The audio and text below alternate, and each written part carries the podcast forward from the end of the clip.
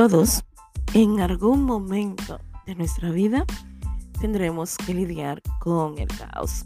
La tarea es amarlo u odiarlo. ¿Tú qué vas a hacer con tu caos? Episodio número 79. El caos de la impaciencia. Hola, otro día más por aquí. Yo soy Alesa Dacier. Soy psicóloga online para seguimos alisadacier.com. Tanto en mi página web como en este espacio te acompaño a amar tu caos. Bueno, hoy estoy súper afónica. Me he despertado casi sin voz prácticamente. Y no sé lo que está pasando. Es algo que tendré que consultar con mi médico de cabecera. Porque últimamente despierto súper afónica. Y luego del mediodía es que mi voz se va recuperando. Yo espero que no sea nada grave. Hoy vamos a hablar de la impaciencia. ¡Wow! ¡Qué caos! Y todos en algún momento de nuestra vida hemos sido impacientes. Vivimos en un mundo súper competitivo, en un mundo donde queremos acelerar los procesos emocionales, donde nos cuesta aceptar lo que es el caos o una circunstancia difícil. ¿Qué es la impaciencia?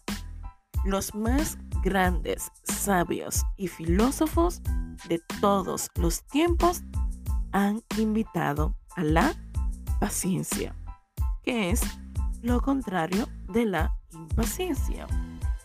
Porque la paciencia fortalece y no desgasta, en tanto que la impaciencia puede originar un, un sentimiento de enfermiza urgencia, compulsión, agitación y ansiedad.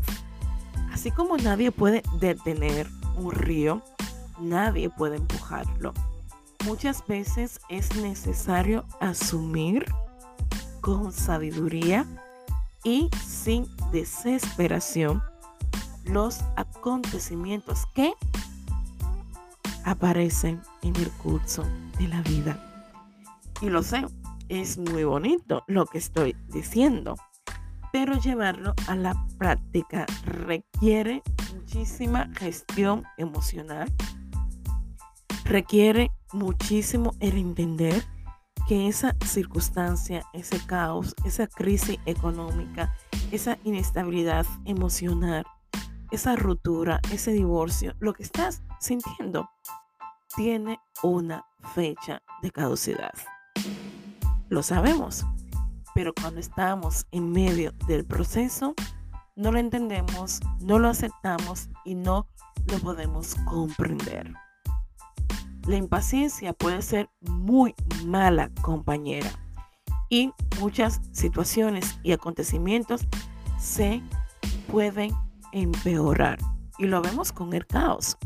Cuando el caos aparece, cuando no tenemos esa capacidad de gestionar, controlar lo que es nuestra vida o algo que estaba bajo control, automáticamente comenzamos a agrandar lo que estamos viviendo.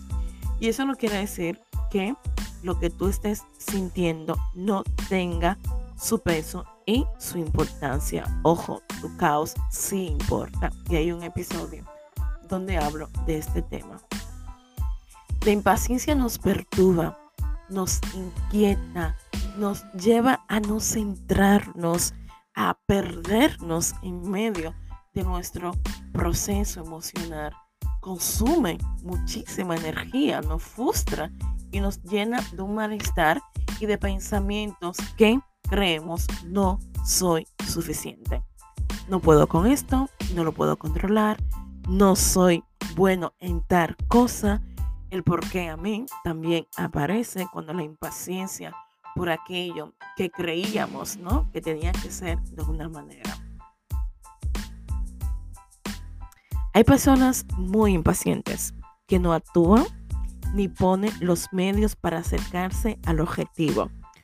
Otras, sin embargo, recurren a los medios hábiles para aproximarse al objetivo y lo hacen sin prisas inútiles, sin urgencias internas, sin angustia psicológica, con karma, con destreza, paso a paso, con seguridad y firmeza.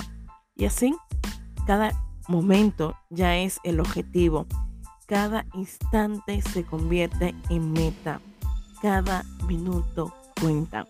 La impaciencia, por cierto, roba el contento de cada instante. La mente impaciente siempre está más allá de donde tiene que estar. La impaciencia es hermana gemela de la insatisfacción, otro caos que hemos hablado por aquí. El deseo intenso de querer que llegue otra cosa, que surjan otros resultados, no es gratificante. Cuando se pone todo en el después, se pierde lo que en verdad es el presente, el aquí y el ahora. Ser impaciente no significa ser poco eficaz. No, no, no, lo contrario. La impaciencia puede conducir al desaliento, al abandono de la obra que hemos comenzado. Tú comienzas muy motivada, muy motivado en un proyecto y en el camino por no encontrar los resultados que creías, ¿no? Esas expectativas lo puedes abandonar. No siempre la impaciencia nos limita a dar un paso, a tomar decisiones, ¿no? A veces tenemos esa impaciencia, pero aún así nos cuesta el más, el más, hoy no me sale, el más mantenernos constante en el proceso. Y la impaciencia no nos permite disfrutar de otras cosas que está sucediendo en este momento presente, porque estamos tan centrados en lo que no es que nos olvidamos en lo que sí es. La paciencia es un ejercicio excelente de terapia mental. Para combatirla puede uno ejercitar la atención en lo que se dice, se piensa o se hace en cada momento. Así podemos apreciar el instante. Un ejercicio muy práctico que podemos hacer es, por ejemplo, cuando estemos lavando los platos, centrarnos en lavarlo con atención, este momento presente. No pensar en, wow, tengo que poner la lavadora, tengo que escribirle a mi amiga, a mi madre o a mi padre. No, no, no. Disfrutar, centrarte y hacer una cosa a la vez. Una de las cosas que yo utilizo muchísimo es ponerme tareas en el día a día tareas que me ayuden a administrar mi tiempo, a no vagar, cosa que hago en algunas ocasiones.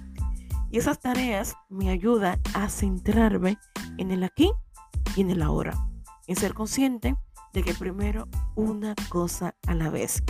Y es así, sencillamente así, cómo podemos resolver los conflictos, cómo podemos aprender a lidiar con el caos, ocupándonos de lo prioritario, ocupándonos de nuestras necesidades emocionales, afectivas. Como terapia emocional, podríamos decir toda esa energía que consumes en la impaciencia, aprovechala para hacer las cosas que más destreza y lucidez puedes hacer. Esto no quiere decir que no haya una notable energía en la impaciencia que no podemos aprovechar el punto aquí es reubicar, unificar para estar más alerta, más vivos y receptivos a los cambios.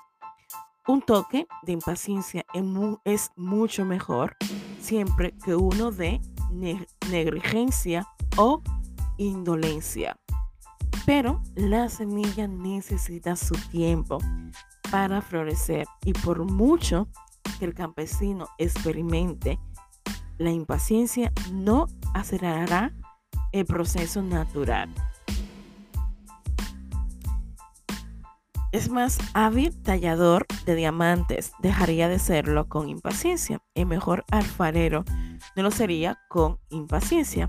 Hay pues que frenar esta emoción y entenderla, comprenderla y sobre todo fortalecer las partes que sí tenemos que nos lleva a ser más ecuánimes y sobre todo más productivos. La impaciencia nos consume y es bonito recordar que el futuro no nos pertenece, pero tampoco de todo podemos controlar lo que ha sucedido en el pasado. Sencillamente nos toca vivir en el aquí y en el ahora. Nos veremos muy pronto en un próximo episodio. Bye bye.